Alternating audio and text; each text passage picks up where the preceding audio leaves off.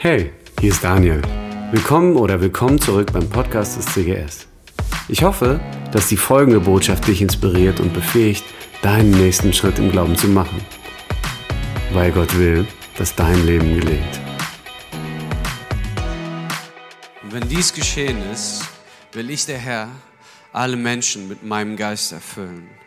Eure Söhne und Töchter werden aus göttlicher Eingebung reden. Die alten Männer werden bedeutungsvolle Träume haben und die jungen Männer und Frauen Visionen. Vater im Himmel, ich danke dir für diesen Tag vor 2000 Jahren, dass du deinen Geist ausgegossen hast auf alles Fleisch, dass wir Zugang haben zu dir. Und Heiliger Geist, wir laden dich ein, dass du, dass du kommst, dass du uns füllst, dass du sprichst. Und ich danke dir, dass du heute Morgen anklopfst.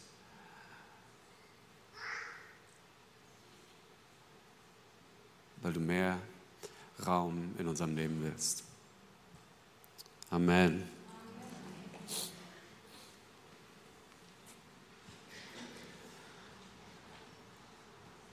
Im Propheten Joel steht diese Verheißung, viele, viele hunderte von Jahren bevor Pfingsten passiert ist und das Es führt uns doch in so eine Spannung, weil Gott sagt, ich will meinen Geist ausgießen auf alles Fleisch. Und doch würden die meisten von uns sagen, naja, ähm, das steht in meinem Umfeld jetzt nicht unbedingt so. Das sieht nicht so aus. Ähm, und selbst in der Gemeinde, würde ich sagen, in der Gemeinde Jesu weltweit und auch hier gibt es da viele unterschiedliche Perspektiven zu. Auch, sage ich mal, Vertrautheit oder Sehnsucht oder Sensibilität für den Heiligen Geist. Und ähm, da gibt es unterschiedliche Zugänge und so ist es auch schon in der Apostelgeschichte, dass es eine Reihe von Christen gibt, die an Jesus glauben. Also und Jesus sagt es deutlich, es ist der Heilige Geist, der dich das erkennen lässt, dass ich der Christus bin. Und doch gibt es so neue und intensivere Erfahrungen mit dem Heiligen Geist und äh, die in einer gewissen Weise auch zu einer Manifestation führt. Und so war das damals schon, als das CGS noch nicht CGS hieß und eine kleine Schar in Siebeneich war, hat mir Philipp immer erzählt, das, das hat sich früher schon in Stuttgart rumgesprochen, ja, wenn man Erfahrung mit dem Heiligen Geist machen wollte, dann musste man nach Siebeneich gehen. Äh?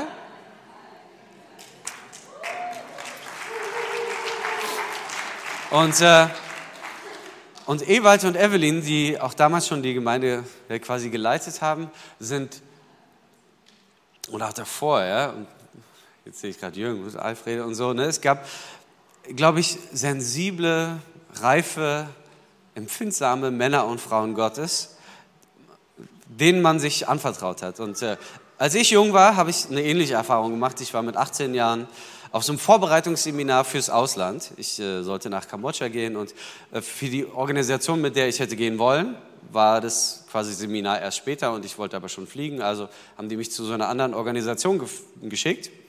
Und äh, das waren alles Christen, die wollten auch alle ein Jahr im Ausland machen, aber keiner von denen hatte jemals Erfahrung mit dem Heiligen Geist in der Form, wie das für mich normal war. Ja, also keiner hat in Sprachen gebetet und manche meinten sogar, das ist vom Teufel. Ja? Das war so, und das waren alles ja, Menschen sozusagen eher aus Süddeutschland. Und ich bin da hingekommen und äh, das war jetzt nicht so gemeint, wie es rüberkam, glaube ich. Naja, wie auch immer. Jedenfalls, was ich sagen wollte, es waren alles Menschen aus Süddeutschland und ich kam dahin als Berliner, sozusagen sprachfremd und sachfremd und was auch immer und dann auch noch so ein schräger Charismatiker. Und ich bin da aufgefallen, ich bin natürlich zu spät gekommen, ja, und äh, ich war damals noch viel unsympathischer als heute, glaube ich. Einfach lauter und äh, war einfach auffällig. Ja.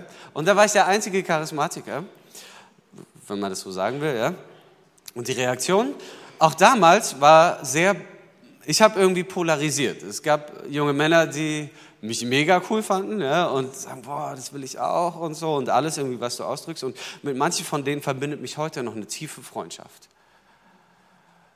Aber es gab auch viele, die gesagt haben, nee, damit wollen wir gar nichts zu tun haben äh, und eine große Distanz. Und obwohl es Christen sind und obwohl Gott es verheißen hat durch Joel, dass Gott seinen Geist ausgießen will auf alle, stellen wir fest, es gibt ähm, auch unter uns unterschiedliche Herangehensweisen oder Haltungen. Ja, dass ich merke, es gibt eine Reihe von Leuten, wo ich sagen würde, so eine gewisse Scheu. Also ich finde es schon gut mit Gott und Jesus und so, mit dem Heiligen Geist. Es löst so eine gewisse, ah, ich weiß nicht, ob ich so diesen Kontrollverlust und manchmal passieren da so Sachen auch, weiß ich nicht, ob ich das so will. Es löst irgendwie vielleicht auch eine begründete Skepsis aus. Dass man sagt, ja, ich finde es grundsätzlich schon gut, aber aus einer gewissen Distanz heraus. Sozusagen. Und wenn es dir heute Morgen so geht, ähm, will ich mit euch einen Text anschauen, der vielleicht eher erstmal untypisch ist, aber der, ich glaube, wie, wie kaum ein anderer das in so einer ganz schönen Art und Weise deutlich macht, dass der Heilige Geist die sensible Seite Gottes ist und niemals aufdringlich und niemals zerstörerisch, sondern aufbaut und dich einlädt zu vertrauen, dich zu öffnen, vielleicht einen Schritt zu gehen aber du wirst nicht Dinge erleben, die du nicht möchtest. Aber du wirst Dinge, die du möchtest, nach denen du dich vielleicht auch ausstreckst, nur erleben, wenn du vertraust und wenn du dem Heiligen Geist Raum gibst. Und das ist die Herausforderung, in der wir stehen. Und wir lernen von Biografien, wir lernen von Menschen, das ist irgendwie viel einprägsamer und eindrücklicher. Und das ist das Schöne, dass wir im Alten Testament so viele Biografien haben, auch im Neuen, von denen wir lernen dürfen. Und ich will mit euch einsteigen in 1. Könige 18. Und zwar ist es eines der spektakulärsten Events überhaupt so in der Geschichte Gottes, die man sich vorstellen kann. Ähm, richtig coole Nummer. Ich weiß nicht, warum es darüber keinen Film gibt. Jedenfalls ähm, ist so die Geschichte Israels, das sogenannte Richterschema, sie haben einen Gott, der sie befreit, der sie rettet, der sie herausruft, der ihnen Gebote gibt und verheißt, wie Leben gelingt. Und in regelmäßigen Zyklen fallen sie ab. Beten andere Götter an, machen andere Sachen, wie auch immer, dann wird es ganz schlecht und dann rufen sie Gott wieder an und dann schickt er einen Retter und dann gibt es so eine Art Erweckung, ja, und Israel wendet sich neu Jahwe zu und dann gibt es eine Phase, die gut ist. Aber das Ganze geht so sozusagen immer so. Bis zu einem Höhepunkt, weil bis dahin war es immer so, die haben Gott verehrt und verschiedene Götter verehrt. Und dann gab es einen König in der Zeit Israels, der hieß Ahab und der hatte eine Frau, die hieß Isabel. Und Isabel war aus Syrien und eine fanatische Verehrerin des, Tyr, äh, des Gottes von Tyros, nämlich Baal. Ne? Und Baal war ein Fruchtbarkeitsgott und ein Wettergott. Und Isabel hat es geschafft, den Altar Gottes in Israel komplett zu entfernen und auch jede Verehrung von Jahwe komplett zu verbieten und stattdessen den Baalskult als einzige Staatsreligion monotheistisch quasi einzuführen in Israel und hat die ganze Priester mitgenommen und das ganze Kultursystem und so weiter, ja, zentralisiert. So, und das ist sozusagen die dunkelste Zeit Israels bis dahin. Und was ist die Konsequenz davon, dass sie als ganzes Volk einen Fruchtbarkeits- und, äh, Fruchtbarkeits und Wettergott verehren? Dürre. Jahrelang kein einziger Tropfen Regen. Ja? Gott hat Sinn für Humor. Alles klar. Ja, dann versucht man, was Baal kann. Ja? So. Aber das führt in Israel nicht irgendwie zu einem Aufwachen oder was weiß ich, da irgendwie war es früher besser oder so. Ne? Manchmal ist es ja so, wenn wir auf so einem Weg sind. Ähm, und daraufhin schickt Gott Elia. Und Elia konfrontiert den König Ahab und sagt, guck mal, wir machen jetzt mal einen Showdown. Ja?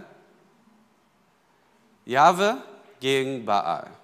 Und dann gucken wir mal, welcher Gott stärker ist. Und Ahab sagt, na, ist klar, ja, können wir machen. Ja. Und es kommt zum Showdown auf dem Berg Kamel. Ja. Tausende von Menschen, die Israeliten kommen alle dahin, weil das spricht sich rum und das wollen sie ja sehen. Und äh, auf der einen Seite im Ring sozusagen sind 450 Priester von Baal und auf der anderen Seite ist ganz alleine Elia. Ja, und ähm, er sagt dann, okay, wir machen das folgendermaßen, wir bauen beide einen Altar, also ihr für Baal und äh, ich für Jahwe. Und dann schauen wir mal, welcher Gott mit Feuer antwortet. Und am Ende welches auch regnen lässt. Ja? Und es geht so los, sagt Elia, Ihr dürft anfangen, ihr seid so viele, ne? 450, ich bin ganz allein, komm hier, macht ihr den Anfang. Ja? Und sie fangen an, früh am Morgen schon, und sie beten und sie rufen. Und es vergehen Stunden. Und äh, manchmal denkt man ja, so biblische Charaktere verhalten sich ganz anders als wir, aber Elia ist da eine Ausnahme. Weil Elia so, als es dann Mittag wird und er merkt, läuft gar nichts bei euch, fängt er an, sie zu verarschen und zu verspotteln. Ja, dann sagt er, Ihr müsst lauter rufen, wenn euer, wenn euer großer Gott es hören soll. Bestimmt ist er gerade in Gedanken versunken oder er musste mal. Ne? Steht da wirklich. Steht da im hebräischen Text. Ja? Wahrscheinlich ist euer Gott pinkeln. Ja? Oder ist er etwa verreist? Vielleicht schläft er sogar noch. Dann müsst ihr ihn eben aufwecken. Und was machen sie daraufhin? Da schrien sie so laut sie konnten.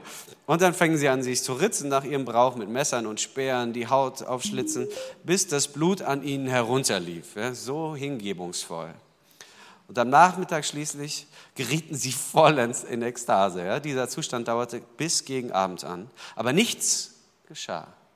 Keine Antwort, kein Laut, nichts. Und endlich forderte Elia das Volk auf, okay, jetzt kommt ihr zu mir rüber. Ja? So, jetzt haben wir stundenlang zugesehen, wie die Männer sich zerschlitzen. Ähm, jetzt reicht's.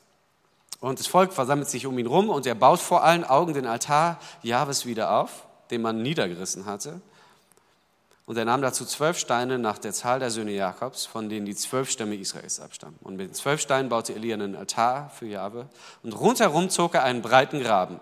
Und dann schichte er das Brennholz auf den Altar, zerteilte das Opferstier und legte ihn auf das Holz. Und zuletzt befahl er, so, und jetzt holt ihr noch vier Eimer Wasser und gießt sie da drüber. Warum? Um ganz sicher zu gehen, es hat drei Jahre nicht geregnet, da könnte ja irgendwas passieren und zufällig entzündet sich dieses Feuer. Also lässt er vier Eimer Wasser holen und drüber gießen und in seiner Euphorie sagt er, nee, das reicht nicht nochmal, holen nochmal vier Eimer und dann, nee, das reicht nicht nochmal und holen nochmal vier Eimer, bis es überall aus dem Graben schon rausquillt. Ja? Alles sozusagen komplett nass. Sagt, also, wir müssen es Gott. Gott braucht keine Stützräder. Und dann betet er. Herr, du Gott Abrahams, Isaaks und Israels, Heute sollen alle erkennen, dass du allein der Gott unseres Volkes bist. Jeder soll sehen, dass ich dir diene und dies alles nur auf deinen Befehl hin getan habe. Erhör mein Gebet, Herr. Antworte mir, warum? Damit dieses Volk endlich einsieht, dass du, Herr, der wahre Gott bist und sie wieder dazu bringen willst, dir allein zu dienen. Und was passiert? Feuer. Feuer fällt. Aber nicht nur ein bisschen, sondern das Feuer Gottes fällt sofort, 30 Sekunden Gebet, und es verbrennt den ganzen Stier und das ganze Holz und die Steine und das Wasser in dem Graben. Und es ist eine unglaubliche Hitze, ja, weil alles Wasser verdunstet. Und wie reagiert das Volk? Die tausenden Menschen, die da rumstehen, fallen auf den Boden, vielleicht auch wegen der Hitze, aber und werfen sich nieder vor Gott und sagen, Jahwe allein ist der wahre Gott.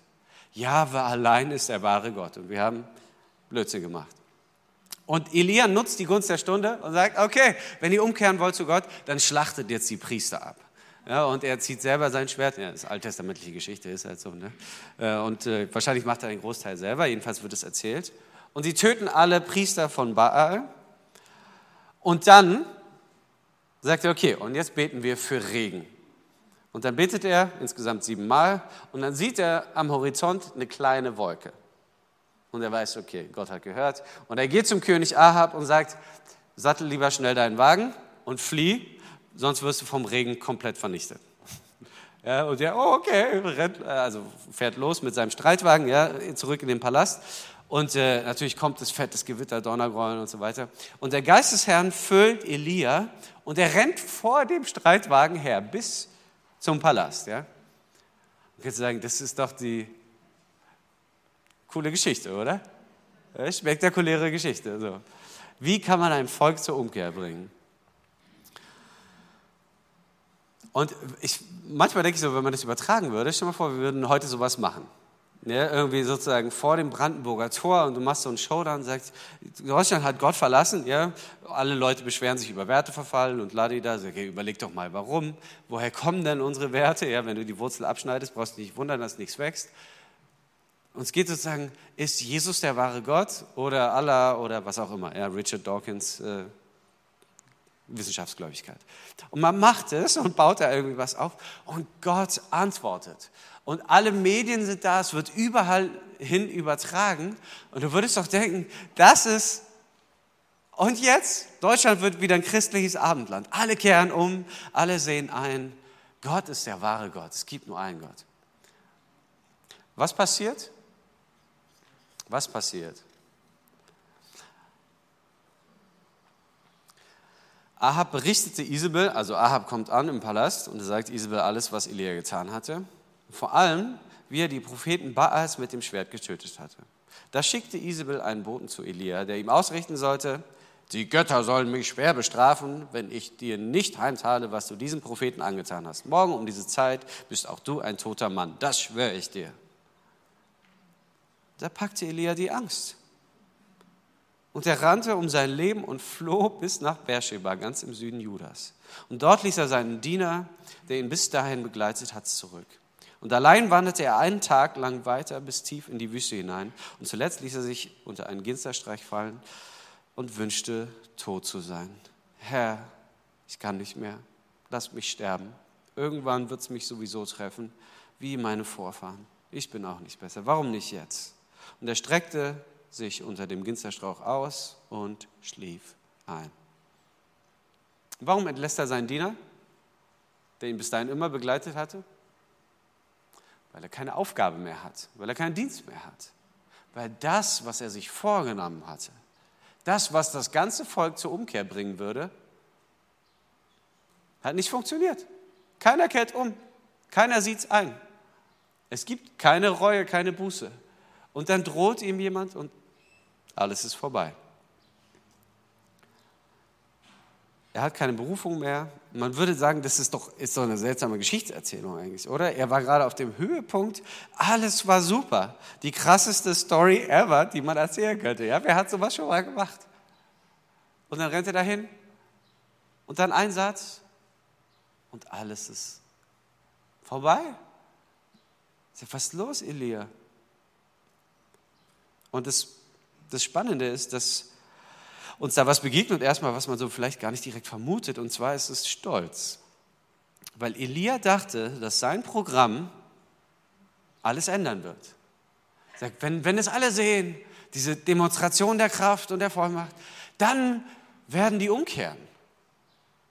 Aber sein Verständnis von Sünde und Zerbrochenheit und Trennung von Gott ist viel zu oberflächlich. Und das merkt er.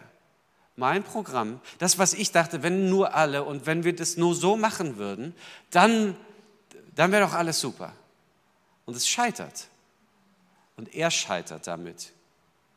Und so häufig begegnet uns das in unserem Leben auch, dass wir denken, wenn die das nur so machen würden wie, ja, und wenn meine politische Position, ist ja kein Wunder das, ne, und mit den Grünen oder mit der CDU oder was weiß ich, ja, oder ich meine, das Gleiche passiert bei jedem Fußballspiel, alle sitzen zu Hause und, oh, und jeder weiß es besser, ja, und wenn die das nur mal so machen würden wie ich, dann, dann wird es klappen. Und es ist Stolz ja, und mit Pädagogik und wie das Schulsystem aussehen sollte. Und wenn nur, und das sind alles so nackte Könige, ne, die dann im Fernsehen erzählen, wie man es machen müsste. Ja, aber okay, mach mal. Unser kleines Programm ist die Lösung. Wenn nur alle, dann. Und das ist das Gleiche bei Elia und er stellt fest, es funktioniert nicht.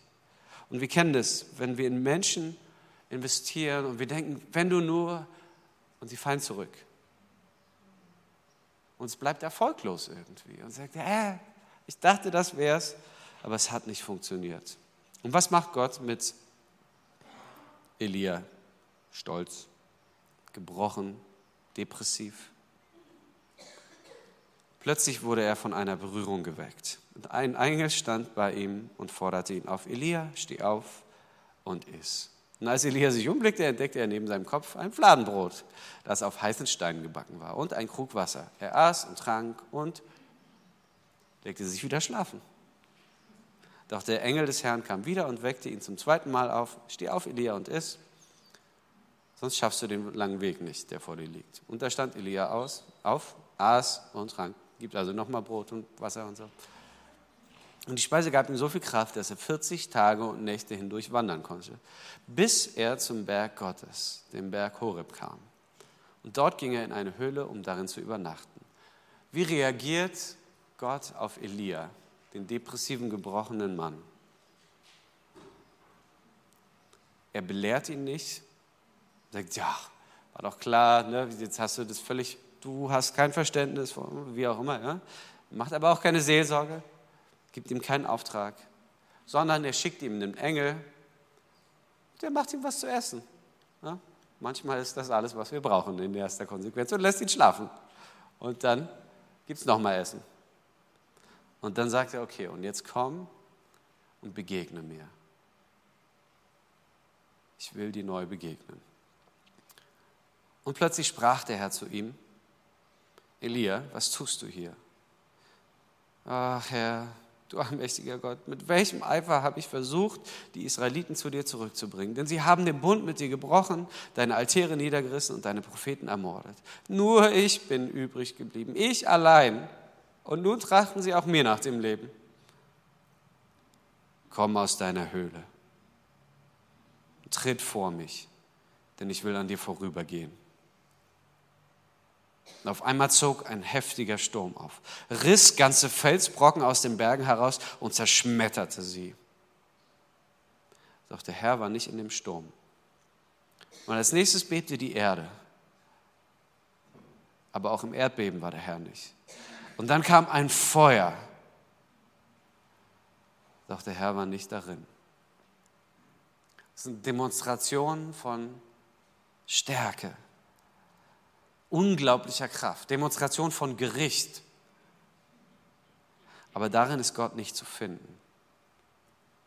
Da können wir Gott nicht begegnen. Da können wir nicht mit ihm sprechen. Und danach hörte Elia ein leises Säuseln. Und er verhüllte sein Gesicht mit dem Mantel. Warum tut er das? Weil er weiß, er wird jetzt Gott sehen. Deshalb und ging zum Eingang der Höhle zurück und blieb dort stehen. Und noch einmal fragte ihn Gott, Elia, was tust du hier? Ach Herr, du allmächtiger Gott, mit welchem Eifer habe ich versucht, die Israeliten zu dir zurückzubringen? Denn sie haben den Bund mit dir gebrochen, deine Altäre niedergerissen und deine Propheten ermordet. Nur ich bin übrig geblieben, ich allein. Und nun trachten sie auch mir nach dem Leben. Und da gab der Herr ihm einen neuen Auftrag. Elia, geh den Weg durch die Wüste wieder zurück und weiter bis nach Damaskus. Warum nach Damaskus? Syrien. Wo kam Baal her? Und salbe einen neuen König, Hazael. Und danach salbe Jehu, den Sohn von Nimshi, zum König von Israel, auch einen neuen König. Und schließlich Elisa zu deinem Nachfolger als Prophet. Und dann kommt das Gericht. Ja, wer Hazaels Urteil entrinnt, den wird Jehu umbringen. Und wer ihm entkommen wird, den wird Elisa töten. Aber 7000 Menschen in Israel lasse ich am Leben, alle, die nicht vor dem Götzen Baal auf die Knie gefallen sind und seine Statue nicht geküsst haben. Okay, was nehmen wir davon mit? Was hat es mit Pfingsten zu tun? Elia hat aufgegeben, weil sein Plan nicht funktioniert hat. Das, was er dachte, was funktionieren würde, hat nicht geklappt. Und er bekommt einen neuen Auftrag und er bekommt eine neue Berufung. Und Gott antwortet auf seine Verzweiflung, weil er immer sagt, ich bin der Einzige, ich, ich allein bin übrig. Und was sagt er? Da sind noch 7000 andere, die ich bewahrt habe, die nicht zurückgefallen sind. Du bist nicht der Einzige. Und dann schickt er ihn noch nach Syrien andere Könige zu salben. Über Israel, über Syrien. Und es ist überhaupt nicht berichtet an irgendeiner Stelle, dass der Mann irgendwie an Gott geglaubt hat oder so. Ja? Oder dass er jetzt frommer war oder jemals wird. Aber was sagt Gott damit? Ich habe die Geschichte in der Hand, Elia. Ich habe alles in der Hand. Ich setze Könige ein. Und ich entscheide, was kommt und was wird.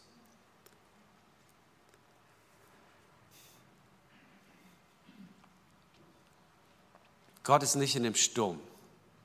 Gott ist nicht in dem Erdbeben. Gott ist nicht in dem Feuer.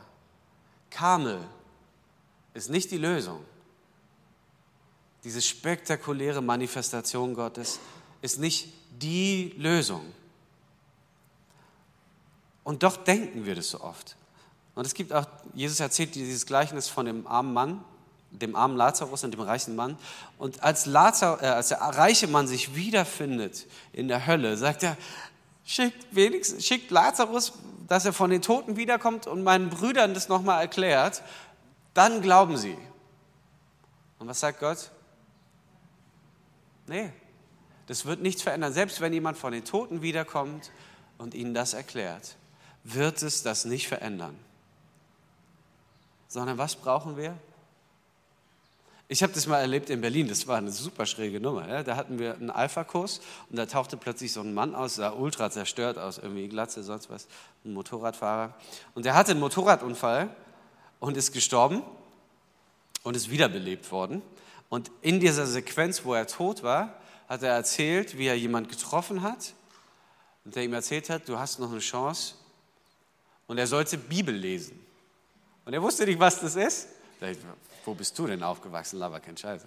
Wie auch immer, sorry. Äh, jedenfalls, irgendwie hat er sich erkundigt und dann ist er zu uns gekommen zum Alpha-Kurs und hat dann seine Geschichte erzählt und du denkst, was? Und ist er nochmal wiedergekommen? Nein. Hat ihm gereicht, okay, ja, jetzt weiß ich, worum es da ging. Hat es die Veränderung gebracht? Sagt, stell mal vor, du würdest sterben, du würdest Gott begegnen und er sagt, du hast noch eine letzte Chance. Was bringt die Veränderung? Diese krasse Demonstration, das ganze Volk sieht es, das muss doch alles verändern. Das Gericht, die Kraft, das Sturm. Nee. Und wie oft habe ich das erlebt, dass Menschen geheilt werden? Und bei meinem Vater, der regelmäßig mit Politikern unterwegs ist, ist es häufig so, dass er eingeladen ist zu irgendwelchen Treffen und für Menschen betet und die gesund werden und daraufhin versprechen, oh, da muss ich ja unbedingt mal zu euch zum Gottesdienst kommen. Und wisst ihr, wie viele von denen schon mal im Gottesdienst waren? Kein einziger. Und es sind spektakuläre Sachen. Ja, es ist nicht irgendwie Schnupfen oder so. Also selbst das ist ja nett, weil das erlebt man ja auch irgendwie nie. Ja? Bet mal für Schnupfen, ja, ja, gebrochenes Bein oder Rücken oder was auch immer. Ja, das eher, aber Schnupfen, na egal. Und selbst bei Jesus, ne, wie viel von den Geheilten kommt zurück? Einer von zehn. Ja?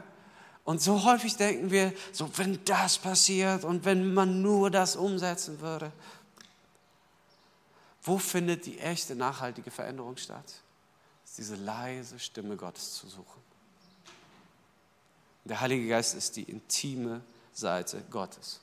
Und er ist niemals aufdringlich, er wird dich nicht überrumpeln oder zwingen, sondern er will eingeladen werden. Aber es ist das Schönste, was es gibt.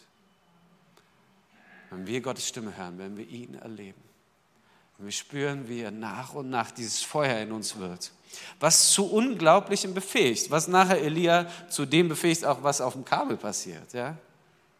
Und da merken wir doch, was auch immer es dafür Scheu oder Skepsis gibt, es gibt auch ein Interesse, aber Gottes Gegenwart ist nicht Verdammnis. Gottes Gegenwart ist nicht Zerstörung, Gottes Gegenwart ist nicht Kritik, sondern ist auferbauend. Da ist keine Verdammnis. Und ich habe ähm, vor vielen Jahren mal so ein Erlebnis gehabt, dass ich mich weit weg von Gott gefühlt habe und auch intentional war. Aber ich musste auf so eine Konferenz und im Vorfeld äh, haben wir so eine Gebetszeit gehabt, ja, weil ich ja quasi Leiter war, obwohl ich mich null so gefühlt habe. Äh, und ich dachte, oh, ich spiele lieber Gitarre, dann muss ich nicht äh, beten. ja, und dann hat mir jemand, in dem Fall war das meine Schwester, die Hände aufgelegt. Und es war ein furchtbares Gefühl weil ich gesehen habe, wie so ein Buch aufgeschlagen wird. Und ich wusste, Gott sieht alles und wenn er will, zeigt er das auch den Menschen. Er weiß alles, was in mir vorgeht. Aber da war keine Verdammnis. Und es hat geführt zu einem der krassesten, zu einer der krassesten Erfahrungen, die ich jemals hatte, auch mit Gott. Es hatte viel mit Buße und Umkehr zu tun. Was war diese leise Stimme, die ich wieder neu zugelassen habe? Herr Gott, ich tut mir leid, wo ich aufgehört habe zu vertrauen, wo ich nicht an deine Heilungskraft geglaubt habe, wo ich nicht mehr erwartet habe, dass du übernatürlich eingreifst. Und ich will das neu erleben in meinem Leben. Und habe Buße getan und eine der krassesten Begegnungen gehabt. Und es war so kollektiv eben auf einer Konferenz. Ja? Und ich hatte damals so Gold an den Händen und an der Stirn und so. Wenn du es jetzt schräg findest, nicht so schlimm kannst du auch weg, ausblenden, wie auch immer, aber es war eine der krassen Gotteserfahrungen, die ich hatte. Aber das Wichtige ist und für mich auch mit das Schönste war, am nächsten Tag saß ich alleine in meinem Zimmer und habe wieder Gott gesucht. Und er hat in gleicher Weise reagiert. Und ich habe lange Zeit die Augen zugehabt und die ganze Musik, die ich in der Zeit gehört habe, das war, das weiß ich noch sehr genau, Consumed von Jesus Culture, das Album. Und jedes Lied, was ich in dieser Phase gehört habe, hatte nicht mehr so ein grünes Cover, sondern eine rote Feuerhand. Auf dem iPod. Ja, damals gab es noch iPods. Ja. Und das war so schräg, ja. Und es war wieder, ich hatte Gold in der Bibel. Und ich habe das damals in eine Plastiktüte getan, weil ich dachte, wie krass ist das denn? Das vorher war schon schön. Aber jetzt das alleine zu haben, ich allein mit Gott, mit dem Heiligen Geist, das ist noch schöner. Weil in der Konferenz und in der Gruppe und so, da passieren oft coole Sachen. Aber Gott will gefunden werden von dir. Gott will sich zeigen. Und es ist nicht das Spektakuläre auf dem Karmel, sondern es ist allein in der Höhle. Und es ist nicht im Feuer und es ist nicht im Erdbeben und es ist nicht in dem Sturm, der Felsen zerschmettert, sondern es ist diese Stimme, diese leise Stimme,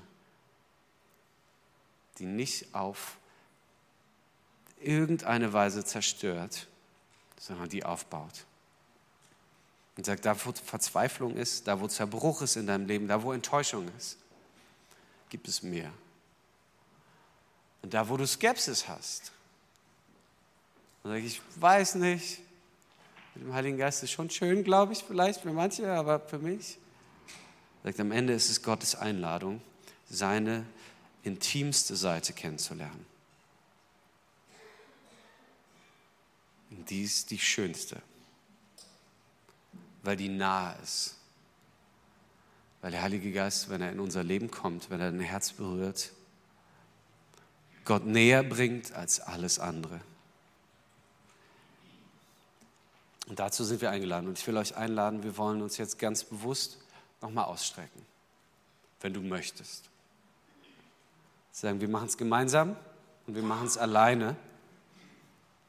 Heute Abend ist auch nochmal Lobpreisabend. Aber wer immer du stehst, will ich dir Mut machen. Gott richtet nicht, Gott kritisiert nicht, sondern die Stimme des Heiligen Geistes, eine, die aufbaut und die neu beruft, die nicht Fehler vorhält, sondern die Kraft springt. Und deshalb wollen wir uns ausstrecken. Und das lade ich ein mit dich auszustrecken.